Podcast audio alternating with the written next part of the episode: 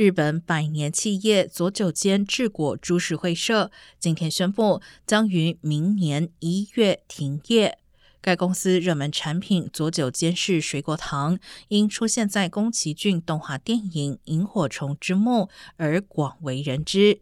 这种水果糖装在红色的钢罐里，是许多日本人心中的童年回忆。